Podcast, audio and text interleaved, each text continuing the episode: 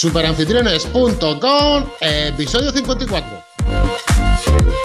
Damas y caballeros, muy buenos días y bienvenidos una semana más a Super Anfitriones, un podcast sobre alquiler turístico en general, viviendas vacacionales, turismo residencial, pisos, casas, villas, chalet, apartamentos turísticos y cualquier otro tipo de alojamiento turístico que ejerza su actividad legal. Aquí en Super Anfitriones te ayudamos con el nuevo concepto Airbnb o alquiler de costa estancia, conocido como Short Team Rental. Si alquilas tu alojamiento, este es tu sitio, este es tu podcast, esta es tu web. Bienvenido a Super Anfitriones. Bronson, muy buenos días. ¿Té o café? Muy buenos días, Paco Bebe. Pues con agua, agua porque ya nos pilla tarde, ya está, bueno, bueno, tarde, tarde que estamos hablando a las 9, 8 y no sé ni las 9 de la mañana, pero pero ya ya el café pide agua. O sea, que eh, es, curioso, pero he estado en algunas partes de, incluso fuera de España, pidiendo café y después del café pedir un vaso de agua y decirme el camarero, por supuesto, español expatriado, ¿no? De, de, por ahí. Y decirme, oye, tú, tú eres de Andalucía, ¿no? Y le digo, ¿por qué? digo, si tampoco el acento que tengo, ¿no? Es muy, muy andaluz, ¿no? No lo sé. Y dice, es que eh, todo el mundo que pide un café y luego pide un vaso de agua, es que es del sur. Y es muy típico, no sé. Y ahora pues, pues eso, me está pidiendo agua. El café siempre me pide agua. Ahora estoy con el agua. Muy bien, yo también lo hago, por cierto. Y también soy del sur. ¿Tú también? Tú también eres del sur, del sur de Europa, pero del sur. Muy bien, Bronson. Esta semana vamos a seguir con nuestro hilo de la formación, que por cierto, en la zona de descargas tenemos una barbaridad, Bronson, una barbaridad de documentación que os puede y os va a ayudar a gestionar vuestro alojamiento turístico de verdad, hay un trabajo brutal ahí en ese, en ese apartado. Pero bueno, esta semana, Bronson, vamos a hablar de las evaluaciones, de las reseñas, de los datos. ¿De qué evaluaciones, de qué reseñas de qué datos vamos a hablar, Bronson? Vamos a hablar de, de Booking, que está todo el mundo como que están ahí, está la pelea de Airbnb con, con Booking, ¿vale? Pero, pero son dos perfiles de, de huéspedes muy diferentes, ¿vale? Incluso el, propietario individual, el que no está acostumbrado a viajar, incluso, porque hay, mucho, el propietario de Airbnb suele ser viajero y lo tiene también como su propia experiencia dentro de su, de su vivienda, ¿vale? O, una paralela, ¿no? Que se dedica a eso y demás. El tema de los channel manager, que ya hemos hablado en muchas ocasiones aquí, todavía el propietario individual le cuesta. ¿Vale? Le cuesta eh, utilizar un channel manager, un PMS, donde, bueno, donde yo ponga el anuncio en una, eh, solo una vez y de esa vez me haga una bomba racimo y me publique en, las diferentes plataformas. Eso todavía los propietarios lo tienen un poco complicado. Y casi todo el mundo tira por poner exclusivamente su anuncio en Booking. Una pregunta, Bronson. Has hablado de Channel Manager y de PPS. ¿Nos puedes hacer una microintroducción de cinco segundos? ¿Qué es cada una de esas cosas? Bueno, el Channel Manager, yo personalmente, y hay un curso que lo tenemos dentro de, nuestra, de nuestro portfolio, que es de Abaybook, ¿vale? Que hace las funciones tanto de una cosa como, como de otra. Puede haber otras funciones que solo sean Channel Manager, que sean simplemente esa bomba racimo que te digo que pongo el anuncio en una serie de datos, en una serie de casillas, y ese mismo anuncio Luego le voy a ir dando a pestañitas para que sincronice con otras plataformas, ¿vale? Yo pongo un anuncio en Abaybook que no es realmente en Abaybook, ¿vale? Lo pones simplemente en los datos dentro de, los campos de Abaybook y Abaybook se sincroniza previamente, tú ya has dado la key y todo el rollo ese, que es muy sencillo, y ya automáticamente se te expande ese anuncio y sincroniza pues con Airbnb, con Virbo, con las principales, con NotedBeats, con cientos, ¿vale? Es cierto que a más eh, plataformas, más posibilidades. Bueno, yo ahí discrepo un poco, ¿vale? Depende cómo lo llevas. Pero bueno, son fuentes, fuentes de ingresos que puedes seguir manteniendo, opciones de venta que puedes seguir teniendo. Ahora, cuando estás empezando, Y es lo que le pasa a la mayoría de nuestros clientes, bueno, de, de nuestros usuarios, pues que prefieren algo sencillo, que funcione, que les llene y solo a través de un canal de, de venta, ¿vale? Y en este caso, casi todo el mundo tira por Booking. ¿Qué es lo que pasa aquí? Pues lo de siempre, Paco Pepe, que no se pueden tener todos los huevos en un canasto. Correcto. Y en este caso lo tenemos. Booking además es caro, es de los más caros, pero funciona. ¿Y qué es lo que tú dices? Bueno, pues si es, es caro, pero me funciona, me llena y gano dinero, es fácil, me manejo bien, el entorno, la usabilidad no es mala. Tenemos también cursos de Booking a nivel de mm, básico, medio avanzado, Brutal. donde nos dice todo, pues brutal. La gente, como usuario, ¿vale? Ahora te voy a hablar como usuario. Venga, Como viajero, ¿en quién confía más? En Booking también.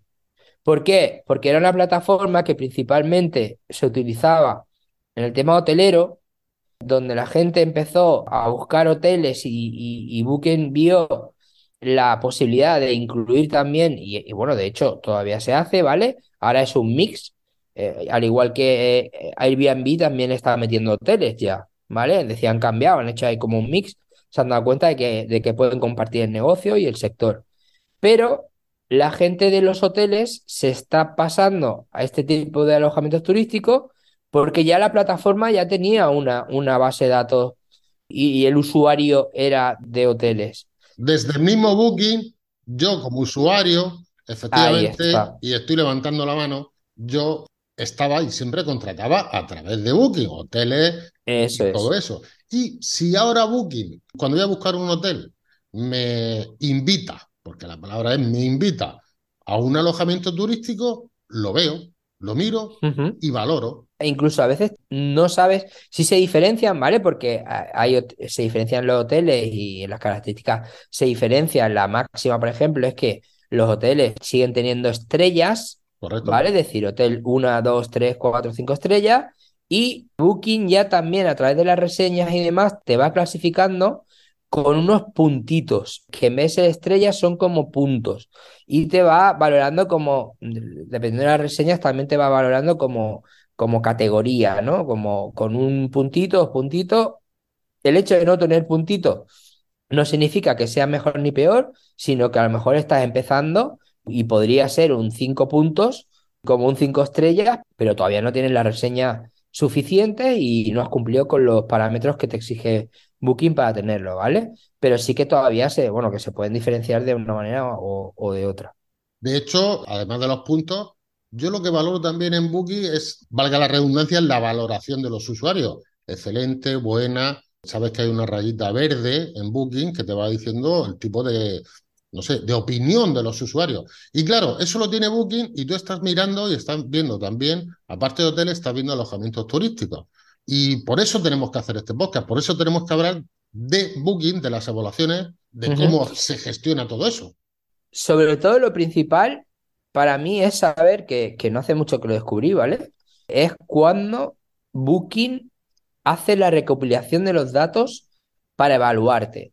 Sabemos que Booking lo hace de manera anual y además lo hace muy bien con una estrategia, hombre, son caros, pero también es verdad que te dan una serie de, servicios, ¿vale? Entre ellos, pues te ofrecen merchandising, ¿vale? O, o publicidad y un reconocimiento a tu, a tu alojamiento con la valoración que tienes, que estáis viendo que, bueno, también los hoteles lo, lo publican, ¿vale? Y es como un reconocimiento, oye, que Booking estamos valorados con un 9,9, con un 10, con un 8, con un 7, con un lo que sea, ¿vale? Para mí lo importante, ¿cuándo recopila Booking esos datos?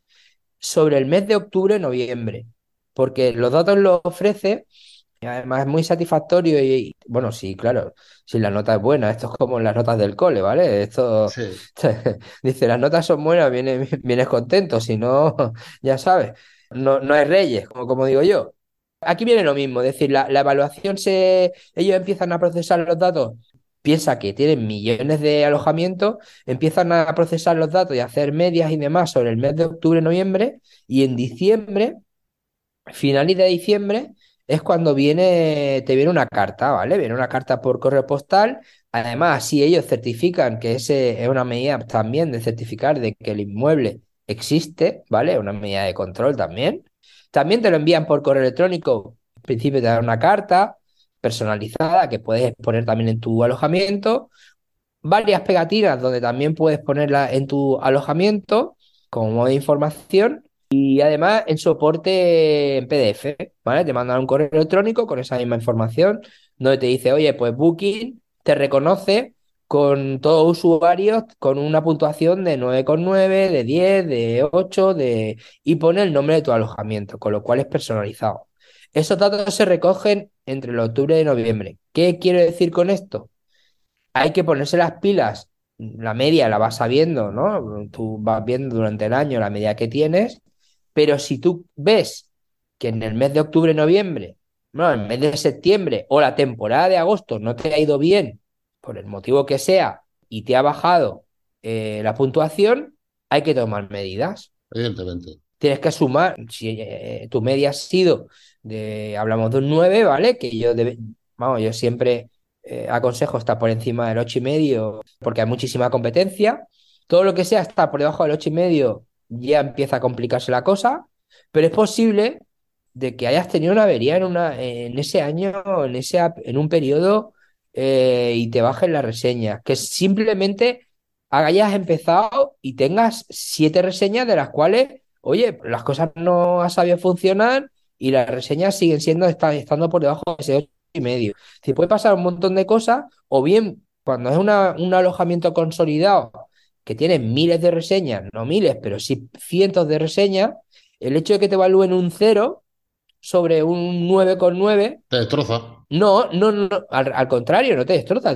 Eh, un 9,9 y te pone un 0, sigue igual con un 9,9 o 9,8, teniendo cientos de otras reseñas iguales. Sí. ¿Vale? Correcto, pero esa reseña no preguntes por qué, que hay gente, entre los cuales me incluyo, que buscamos reseñas negativas y aparece entre las primeras y eso es negativo. Sí. Entonces lo que tenemos que hacer es el curso o uno de los cursos que tenemos que nos dice cómo trabajar ese tipo de reseñas negativas que os invitamos a que os suscribáis Superanfitriones. Y además, como, como usuario, como tú, ¿no? Como, como me, hablas tú en tu propio, en tu propia persona. Primera persona, efectivamente. Todo de 10. Eh, a mí me viene bien ver los comentarios negativos, porque sé dónde, dónde, todo 10 huele mal. Los comentarios negativos y buenas respuestas, es decir, y no entremos a ver quién, tiene, quién la tiene más grande, ¿vale? Sino simplemente, oye, esto ha pasado, lo asumo. En el caso de que sea así, lo siento, ha sido por este motivo. Pues mira, puede ser que sea simplemente que te valoren. Te lo digo porque aquí es muy típico en la zona donde yo vivo, donde si te salta una semana de levante, no puedes ir a playa tienes tú la culpa de que es un factor meteorológico. causa mayor. Eh, lo que pasa es que la, experiencia de ese usuario ha sido de que de los siete días que te ha alquilado o de los cuatro días que te ha alquilado, no ha podido ir a la playa y quería venir a la playa. Pero como no se ha, no se ha informado de, la meteorología, pues te valora a ti como un pataleo de que, oye, no he podido ir a la playa. Y yo quería ir a la playa y, me ha saltado una semana de levante con vientos huracanados de 90 kilómetros por hora. Pues verdad. Pues entonces hay que explicarlo. Oye, pues sí, pues mira, en el sur existe la posibilidad de que en los meses de agosto haya periodos donde haya levante y donde haya alternativa y donde nosotros te hemos ofrecido o ofrecemos o tiene a disposición otras alternativas. Por ejemplo, yo las tengo en el sentido de que, oye, si hay levante, ya me preocuparé yo de que tú te lo pases bien en otro sentido. Ya no te digo solo en las piscinas o tal, ¿no? Pero pues existen parques acuáticos, existen eh, sitios donde hay parques infantiles, parques temáticos, centros comerciales, cualquier otra actividad que se puedan hacer en esos días de levante. Entonces, ese tipo de, reseñas en negativo hay que saber gestionarla y hay que saber también darle su sitio. Y si hemos cometido un error, asumirlo, que no pasa nada. Bueno, y no solo eso, y seguimos hablando de reseñas.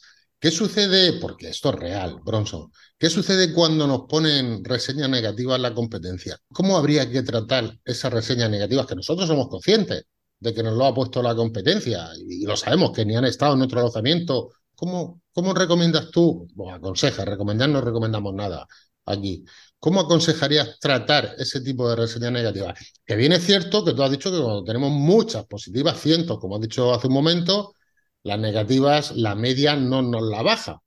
Pero duelen, es como un pequeño Bueno, lunar ahí que deberemos de quitar. ¿Cómo lo gestionarías tú, Bronson? las reseñas negativas de los haters, ¿vale? Que también existen los haters, vienen más por el Google My Business, ¿no? Salta a la vista. En el caso de Booking tienes que estar hospedado, es decir, te has, tenido que tener la experiencia, solo te dejan valorar si realmente has estado en el lugar. Vale, ¿Es posible que un competidor venga y te reserve un día y te haga una mala... Sí, puede ser. Lo veo complicado y además la, la unidad del, del sector cada vez es más grande, afortunadamente, y las alianzas cada vez son mayores. Yo siempre promuevo el hecho de tener contacto con otros anfitriones de tu zona que te van a poder ayudar en caso de un overbooking, en caso de una de un fallo que tú tengas en tu en tu alojamiento, en caso de que eh, sea al contrario, de que te haga falta algún utensilio específico que no tengáis los dos. Eh, imagínate que el jardinero no viene y tu otro compañero tiene un cortacésped y puedes pedírselo a la viceversa, ¿no? O cualquier otro. O sea, que hay que crear esa cohe- cohesionar a todo ese eh, ecosistema que está dentro de lo que son eh, los propietarios, ¿vale? Y eso yo soy muy pro. pues mira, hace un momento he dicho que no recomendamos nada. Pues sí, esta vez vamos a recomendar porque escuchando tus palabras, eso de crear sinergias entre los propios, eh, entre nosotros mismos, entre los que alquilamos una vivienda, me parece una idea fantástica. Es decir, lo que tú has dicho, si tenemos problemas o a nivel legal o como sea, del tipo que sea, o utensilios, como acaba de decir, que serán los menos casos, pero sí saber cómo va el sector, oye, vosotros cómo vais, cómo no vais, generar sinergias y comportamientos favorables para, para todos los que formamos el entorno de nuestra comunidad, porque si conseguimos que nuestra zona, nuestra región, nuestra provincia, lo que queramos llamarlo, si entre todos conseguimos hacerlo crecer, eso es solamente entre todos los que alquilamos la vivienda y damos posición a la zona como referente. Mira, yo ahora, ahora tengo un, te digo, mi, caso real de, de esta semana. Tengo un aparato de ozono que cuesta mil y pico de euros. Me llamó un compañero y me dice, oye, no, había tenido un problema de cañerías en casa, con el tema este de las lluvias, sabes que se mueven mucho las aguas. Y, total, que la casa le olía, tío, que era, que no se podía estar, vamos, eh, que era, aquello parecía todo muy bonito, pero aquello, y claro, ya la ropa, la ropa de cama coge olor, to- ya todo coge olor. Sí, Entonces le dije, va, no te preocupes, yo tengo una, una máquina de ozono, esto le metemos aquí el ozono y te... Total, que se la llevó, y bueno, de hecho la tiene él todavía. Se llevó la, la máquina de ozono, le digo, mira, métele ahí 20 minutos, la vas cambiando, te va, no te quedes dentro, que ya sabes que eso es perjudicial, si te quedas dentro no, no, ni, ni, ni animales ni, ni aconsejo plantas. Y claro, él tenía un problema, eso, ni aireándose con las ventanas abiertas tres meses, te digo yo que quita a ese hombre el olor de su alojamiento.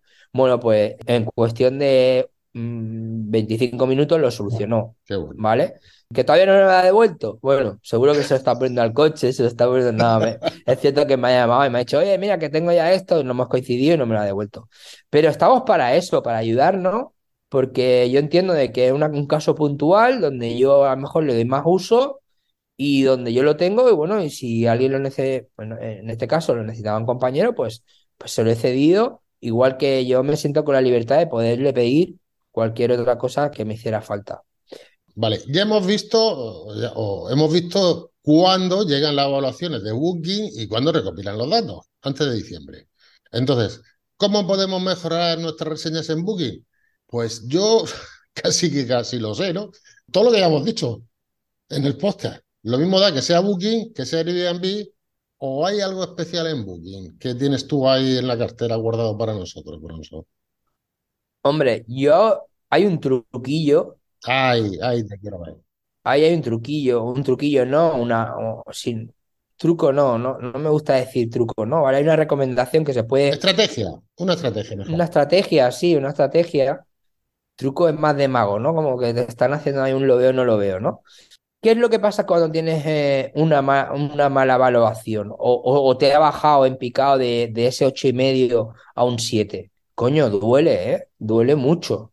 ¿Cómo podemos recuperar eso en un tiempo récord? Porque cuando te das cuenta es demasiado tarde. Cuando te das cuenta es demasiado tarde. Ya prácticamente tienes que mm, hacer una estrategia rápida. ¿Cómo se puede hacer? Haciendo estancias cortas a bajo precio. Ay, qué bueno. ¿Vale? Estrategias de a ti no te interesa que vengan a bajo precio una semana porque te van a hacer una reseña en una semana, sino que hacer estancias cortas de una, dos, tres días máximo, y si son dos mejor, pero a bajo precio.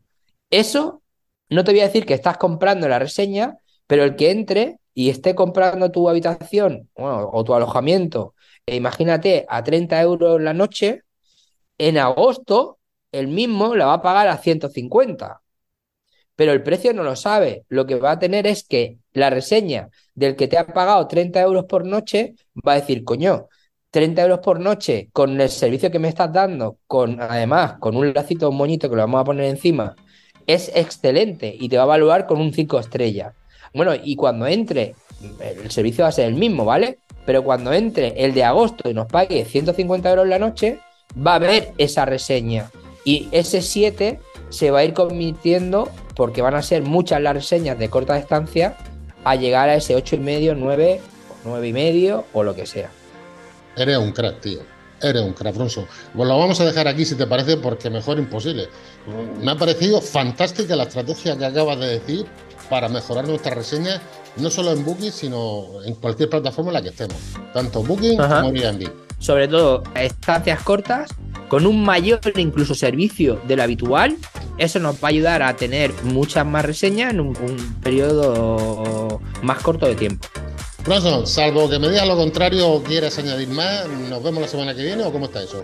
Así que nos vemos la semana que viene con nuevas cosas, con nuevos cursos y, poco más. Un saludo y ya sabéis, buena reserva. Un saludo, Bronson, que te vaya bonito. Hasta luego. Hasta luego, máquina, hasta luego.